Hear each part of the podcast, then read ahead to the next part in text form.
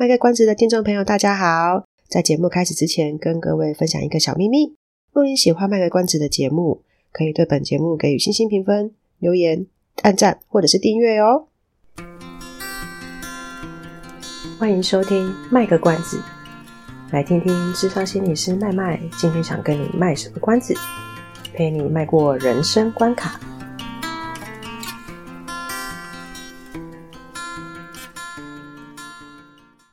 各位听众朋友，大家好，我是麦麦，欢迎收听卖个关子。我们今天来一个小短片，也希望以后我的节目都可以维持在十分钟就结束就好了，这样感觉非常的棒。好啦，来切入正题。上礼拜麦麦在听古癌的节目的时候，好像是还在回答听众的 Q&A，还是在分享自己的生活的一些想法的时候，他就提到说。有的时候，我们看到有一些父母啊，也许在生活上或者是工作上，可能过得不是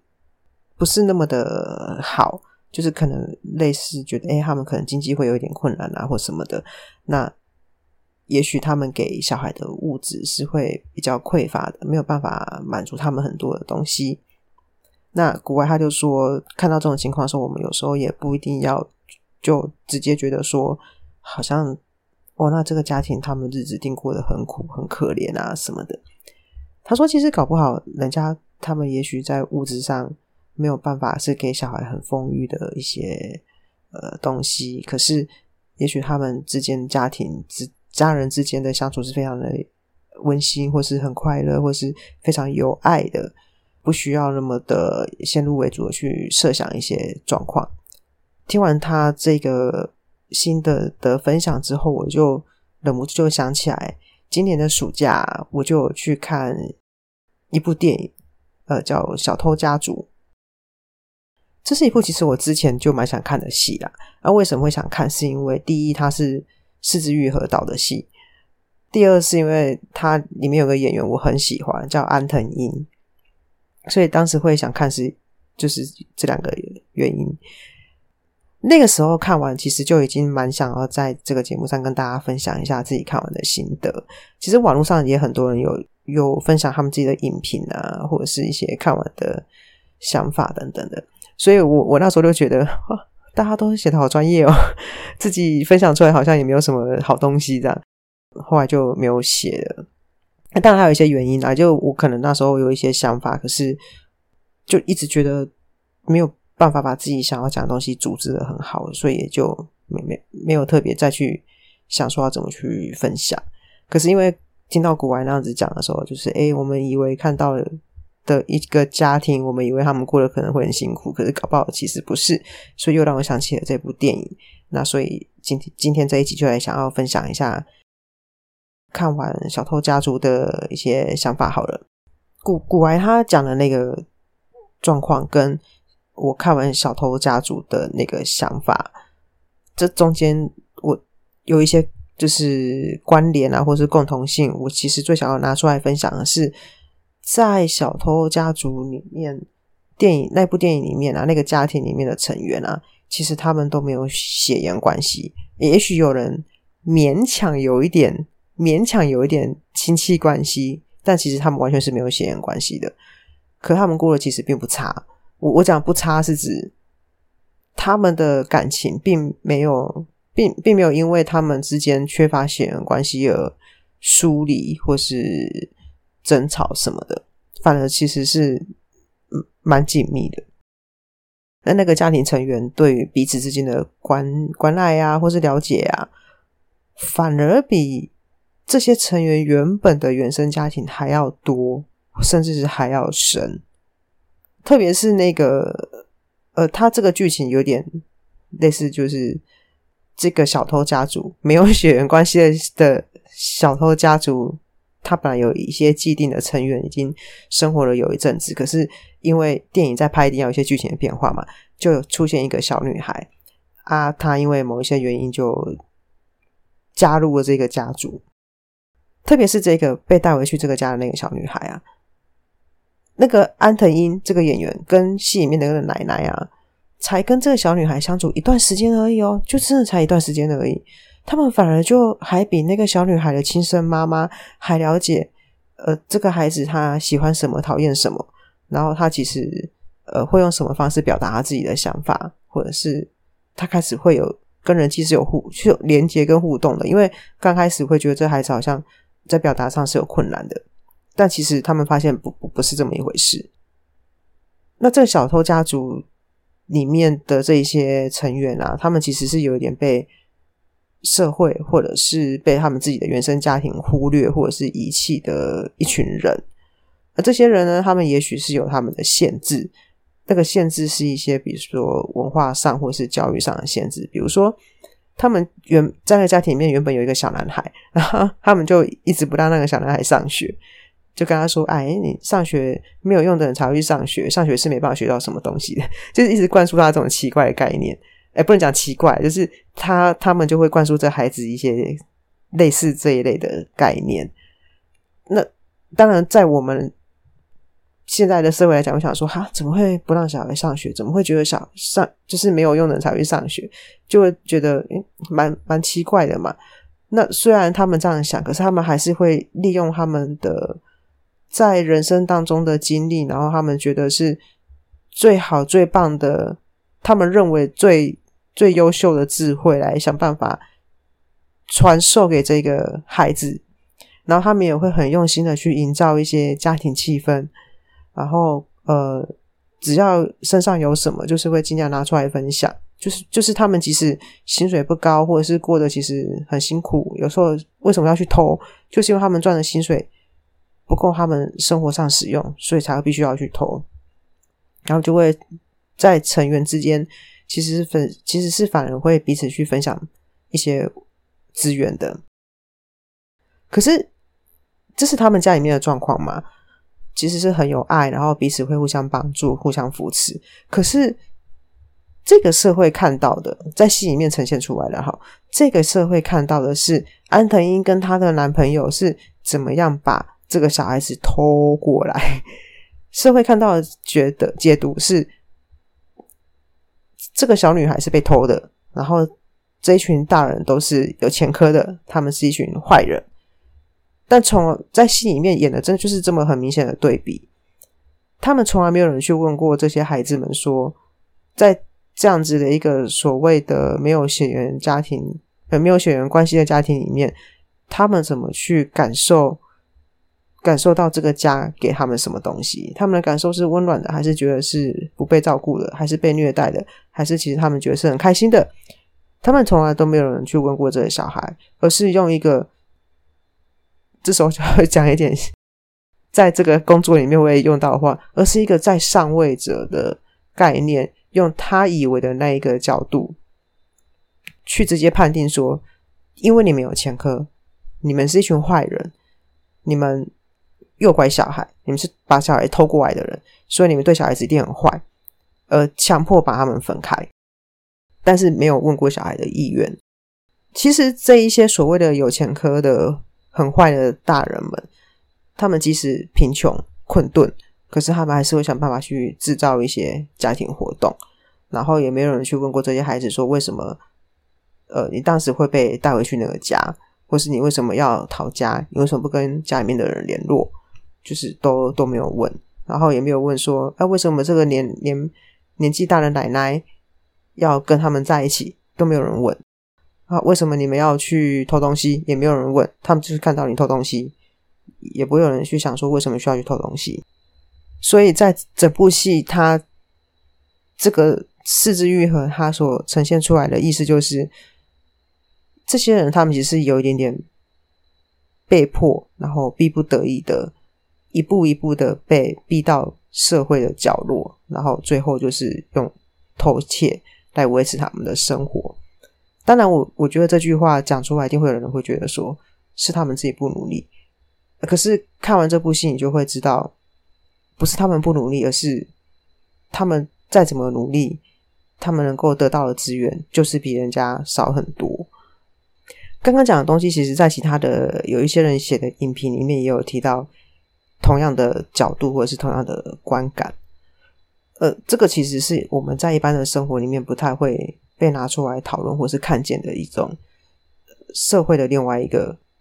一个世界。所以这也让我想到另外一件事情，就是也也许为什么有接触过心理智商或者是辅导的人，他们当中这些人当中有大多数的人，最后会去分享说，他们其实会喜欢心理智商，或是觉得心理智商有用的原因，有一个可能的原因就是，在我们做智商的时候啊，心理师常常会被认为是一个容器，那个容器呢，这个功用要像海。像大海一样去接纳个案的一切，这个接纳个案的一切，不代表说心理师本人没有喜好或情绪，也不代表他对个案的所有行为都不会有任何的立场，而是说，在那个咨商关系里面，心理师成为那个容器，那那那种接纳接纳个案的一切是，他可以让个案去知道说。我原来我今天来咨商的时候，我来谈话的时候，我可以表达表达出一些哦，可能不止一些，表达出很多我平常日常生活里面都需要逼自己去压抑，或是提醒自己一定要忍下来，或者是呃，我要顾虑到很多的社会情境，所以我不能说，不适合说，不敢说，不应该说等等的那些想法或者是情绪之类的东西。心理是先去像个容器。接纳这一些各式各样的个案所所要说的、想要说的、渴望说的，然后先接纳听，再去回馈给个案说，或是反映给个案，再要给个案说：“哦，你刚刚讲了什么？我听到了，然后我也听到你好像发生什么事情了，也就是为什么你会觉得混乱啊？可能是因为发生什么什么原因。”不不是提供个解释，而是把自己感受到东西分享出来，然后也也让个案知道说，可是当你分享这些事情的时候，你分享这些事情的方式，可能别人听起来会是什么样的感觉？所以当那个环境是安全的，或者说我们说的关系是安全的，是值得可以觉得信任的时候，得到这样子的一个回馈，先被接纳之后而得到的回馈。那个就比较不会被认为是批评或或者是指责。当然，主要一个原因是因为我们说话的方式也也也有差别啦。哈。这个我们就会说，我们叫 con container，作为一个容器，我们在智商里面的时候去跟个案回馈的时候，我们不会用那一种。我示范一下，我们不用以下这种方式回应。哈，你知道你刚刚很没有礼貌吗？你在凶杀小。就是我们不会用这种方式去回馈个案，说你刚刚讲话的时候是如此的激怒我们。我们不会用这种方式去回馈，而是会用我刚刚讲的那种比较温和的方式说啊，其实我刚刚听听完你讲的话，我感受到什么什么什么什么啊，然后你可能想说的是什么什么什么，但是我觉得在刚刚那个过程中，好像同时也会觉得，如果我是你身边的家人、朋友、同事，我可能会有什么样的感觉。我们的回回馈就是为了这种较温和的方式，就是因为我们成为这样子的一个容器，像海一样的容器，我们就反而更能够去看到个案他们平常在日常生活当中不太方便或是很难去表现的另一个样子。也因为这个原因，我们就比较有办法去看到相对来说个案比较完整的样貌。当我们在跟其他的系统去合作的时候，呃，什么叫做系统合作？就是我们会去跟他个案身边的人，比如说他的家人、他的老师、他的同学、他的同事。哎，其实不太会跟同事，这通常会讲的是家人，家人跟呃，比如说社会局的人，假设他是因为社会局的一些相关案件等等的，跟这些人合作的时候，我们就常。社会局的人等一下不会指责了，我就是说，可能跟老师或者是家长谈话的时候，我们就很容易听到一些人对这些个案就有一些批评或指责的辱骂，也是有嫌弃各式各样的。可是当我们听完这一些之后，我们实际上去跟个案或是小朋友他们谈完话，常常都会想说：“哎、其实这些小朋友有些举止。”有些想法、有些行为，真的是有有有够可爱的，可爱爆，很单纯。有时候可能在老师们眼中看到的小恶魔，他们可能觉得是很不 OK 的孩子。到我们的智商室来、游戏室来的时候，我们看到就是一个，也许他真的有让人家受不了的那一面。可是其实他更多时候，他更可惜的是，有非常单纯、可爱、天真，跟想要被看见的那一种，很很希望能够有很棒的那个关系被疼爱的那种渴望，其实是很多的，但是他们没有办法用比较合适的方式表达出来。所以我，我觉得就是因为我们的工作关系，我们反而就会看到这些这些事情，就会觉得哇，这些孩子好可爱。然后旁边的人都觉得说，哎，你们这些人是怎么回事？这样。所以，我们就会觉得说，啊，这些孩子应该不不会就是像家长或者是老师或其他人看到的那样子而已。我我们当然相信家长、老师或其他人看到了、观察到的东西有这么一部分，但我们会觉得他一定会有比那一些所谓的小恶魔或什么之类更多的面相是需要被发掘或是被看见的。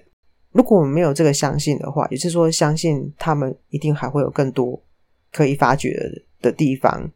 我们没有这个相信的话，个案就不会想靠近我们。他们真的很敏锐，只要我们对他们有一点点怀疑，他们真的就开始会打退堂鼓。所以，如果我们没有这个相信，我们跟他谈个十次、二十次、三十次，个案都不可能会相信我们。有这个相信啊，只要我们能够有这个相信，打从内心去相信说，这孩子一定有一些不错的地方，等待着我们去发掘。有这个相信的话，其实多数的孩子啊。只要跟他们谈几几次话，他们其实就还蛮能掏心掏肺的讲一堆有的没的东西。原本他可能会很在意，会让我们知道的事情，他就开始慢慢会讲出来。这让我想到那个上礼拜的金钟奖节目类的金钟奖，我没有看，但是我看戏剧类的啊，戏剧类有一个呃是迷你迷你剧集还是戏剧类的新人，我我忘记是哪一个，就是一个新人奖。他好像叫苏苏颖吧，他是演那个《村里来了个暴走女外科》那部戏的其中一个护理师。他他的艺名还是本叫苏颖。他在得奖的致辞里面有讲到一句话，他说：“演员要比任何人更爱你所演的这个角色。”我觉得这种感觉就有点像刚刚讲的，就是我们要去，不是我们。我自己在做这份工作的时候，我会觉得我要去相信个案，他一定有可以很多值得去被发掘、看见的另外一个层面。有这个东西，才有办法去讲成功也好，达到目标也好，就类似这种概念，才有办法去呃到达一个状况。这就是听完古癌之后，想到小偷家族，然后又想到我自己的工作的一个很。非常无止境的一个联想，也跟各位就分享到这边，很短吧，应该是十分钟左右吧。好，那我们就下集再见喽，拜拜。以上是我们这次的节目内容，谢谢您的收听。如果您喜欢我们的节目的话，欢迎订阅我们的节目，或是到粉丝专业路上有个心理师追踪暗赞。若您对节目有任何的想法，欢迎留言让我们知道。下次再见，拜拜。